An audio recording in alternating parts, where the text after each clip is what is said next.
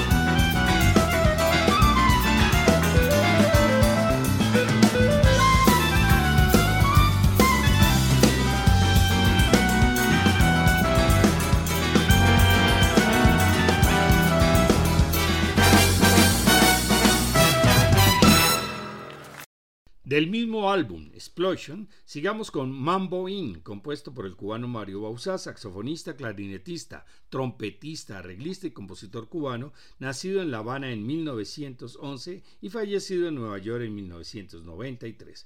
Fue conocido sobre todo por haber sido el director de la orquesta de Machito, de quien era cuñado.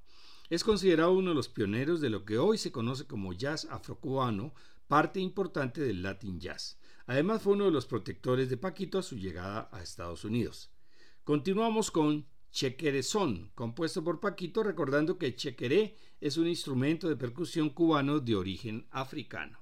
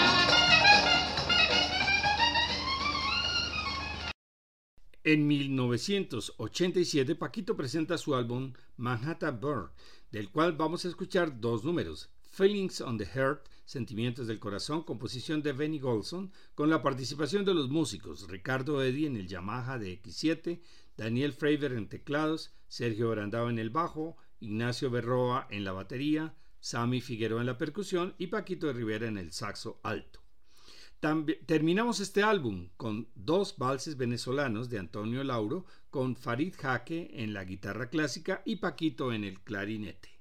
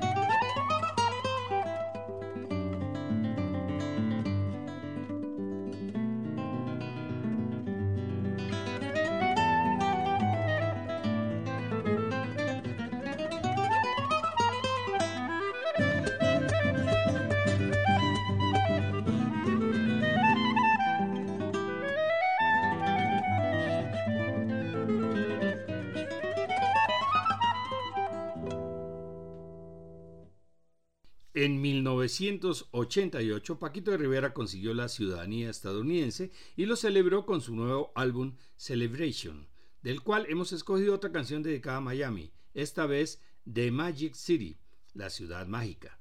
Paquito toca clarinete y saxo alto y lo acompañan Roger Kellaway en el piano eléctrico, Sergio Brandao en el bajo, Joel Rosenblatt en la batería, Johnny Rodríguez en los bongos y la sección de cuerdas compuesta por 10 violines, 2 violas, 2 chelos y el contrabajo.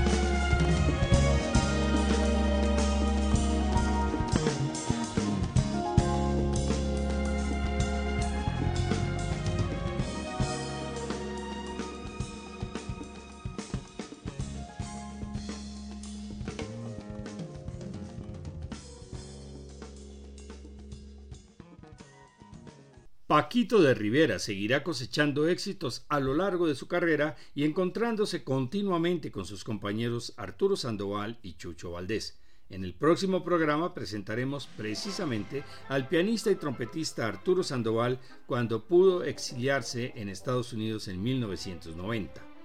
Todos estos programas se encuentran en la página descubriendolamusica.co para que puedan escucharlos cuando quieran. Thank you.